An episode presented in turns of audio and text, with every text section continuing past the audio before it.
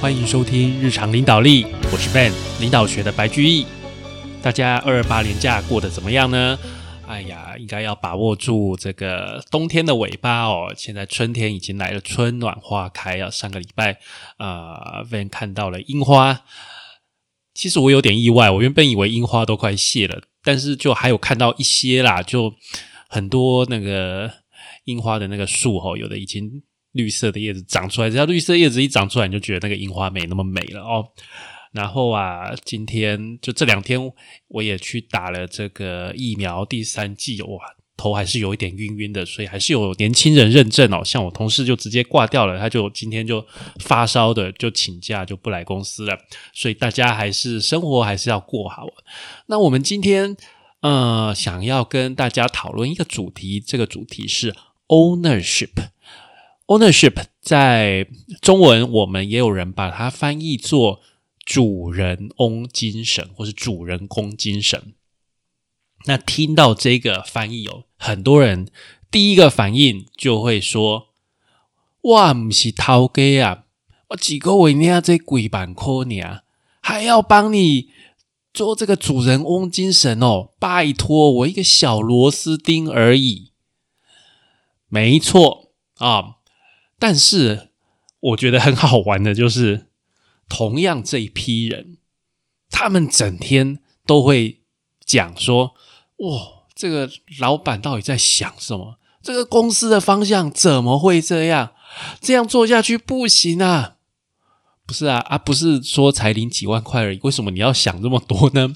要这么要烦恼这么多呢？”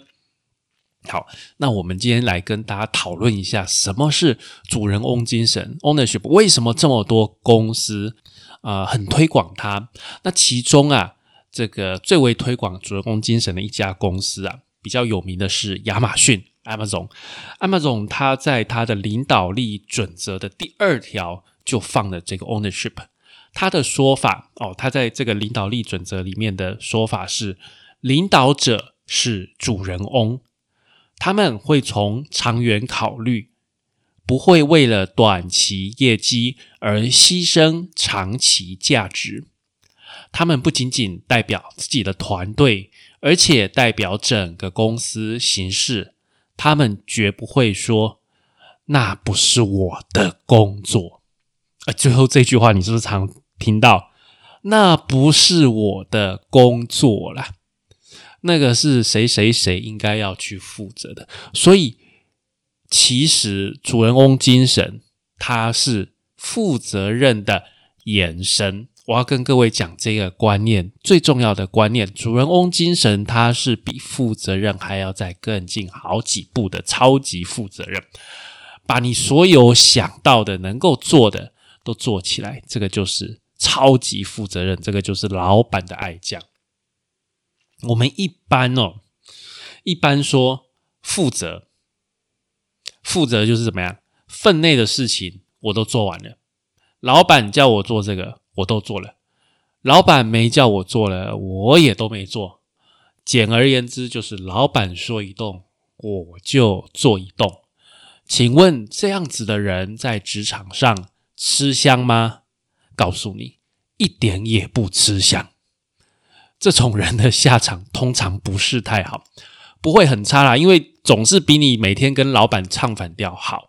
但是哦，因为这种人随处可见，哦，随处可见，替代性其实很高，所以这种人的职涯其实是蛮危险的。但是很多人不知道，反而很多人误以为说：“哎，我都安分守己啊。”我都把我分内的工作都做完了，老板还有什么话说？老板没有话说，因为他没有发现到你，他觉得有你跟没有你对他来讲的价值不是太高哦，不是太高。为什么？因为其实你只是做好你该做的事情，就真的像是一啊一架大机器里面的一个小小螺丝钉，而且啊叫你做。别的工作你就会在那边推来推去，理由一大堆，因为你就长久以来只做这个范围里面的工作，也造成你的视野很难拓展，你很难去做跨领域或者是跨部门的工作，所以久而久之，你在职场里面的重要性很低，被取代性很高，所以通常这种人到了四五十岁，很容易面临到中年失业。这真的是很残酷的一个事实。哦，这真的是很残酷的一个事实。所以，我们在这边讲说，ownership 为什么重要？因为你化被动为主动，决定权在你。你开始去思考，你开始去提高你的格局，去贡献你的价值。你不单单只是从你的这个工作的角度去发展，你发现你代表整个公司，从整体的利益去思考。既然从整体的利益去思考，你在推动一些案子，你是不是就容易说服其他人帮助你？为什么？因为其他人知道帮助你就是帮助公司，他们自己的绩效也会更好，所以就会在能力范围之内尽可能的提供帮助。那绩效做出来，大家也都分一杯羹啊，这不是皆大欢喜吗？所以。老板其实最喜欢这种没事找事做的人啊，反而不是啊听命行事，说一动做一动，错错错错错。老板喜欢的是这一种，因为啊，其实老板的时间也有限。你一天假如上班八个小时，老板就算加班了不起九个小时到十二个小时，加到每天就算加班加到十二个小时，已经很超了哈。老板很多的机会。其实他没有办法全部都看到哦，因为在前线的通常不是老板，很少有老板就每天在前线打仗，这样子他变成说他没有一些时间去做思考，所以其实每天在前线打仗的不是老板，是其他人嘛，是属下下属。那下属在前线观察到机会，怎么样带回来向老板。去推他的这个案子啊，去做事情啊，这个才是老板最想要的。所以啊，你看到了一个机会，不要只想说啊，我的权限不足啊，我只是一个小小工程师啊，我只是一个小职员呐，这不要自找麻烦吧。这个就是你以后开始保守了以后啊，就是造成你以后的失业。你一定要想说，我看到了一个机会，我是不是来好好的思考、讨论一下，顺清这个逻辑，做一下简报，向我的老板去 promote。然后这个案子做完了之后，我也有绩效啊，我老板也有绩效，不然年底的绩效 review 我要跟我老板说什么？就说，哎，有啊，你交代我的事都做完了，就这样吗？这样子，那这样子，请问你这样子跟去年的你比起来，是不是没有进步？那这样子，我要给你什么绩效？大概就是一般的一个绩效分评比嘛，大概就是这样。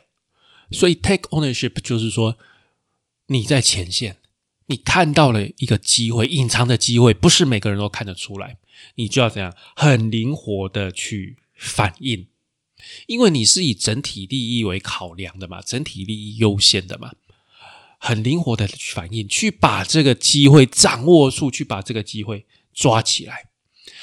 这代表你有独立思考的能力，而且啊，最重要的是你不要害怕失败，不要害怕失败是很重要的一件事情。因为我们在做新的事情哈，其实失败的机会是很多的，但是你不经有这些失败，你永远没有办法去达成更高的报酬。也就是你不愿意去接受风险的情况下，你当然。不会有报酬。好，以现在大家都最流行的这个理财来说，你永远只是存定存，OK？那你的利率就是永远那个不到一趴。你的钱不敢放到股市，因为你看到那个股市上上下下好可怕，那你永远拿不到一个年化报酬比较高的六趴到八趴的一个合理区间的回报嘛。你永远走最保守的路线，你的报酬也永远都这么保守，你这一辈子的机会就这样的流失掉了。所以不要害怕失败，那是在学习经验。我们要会承担责任。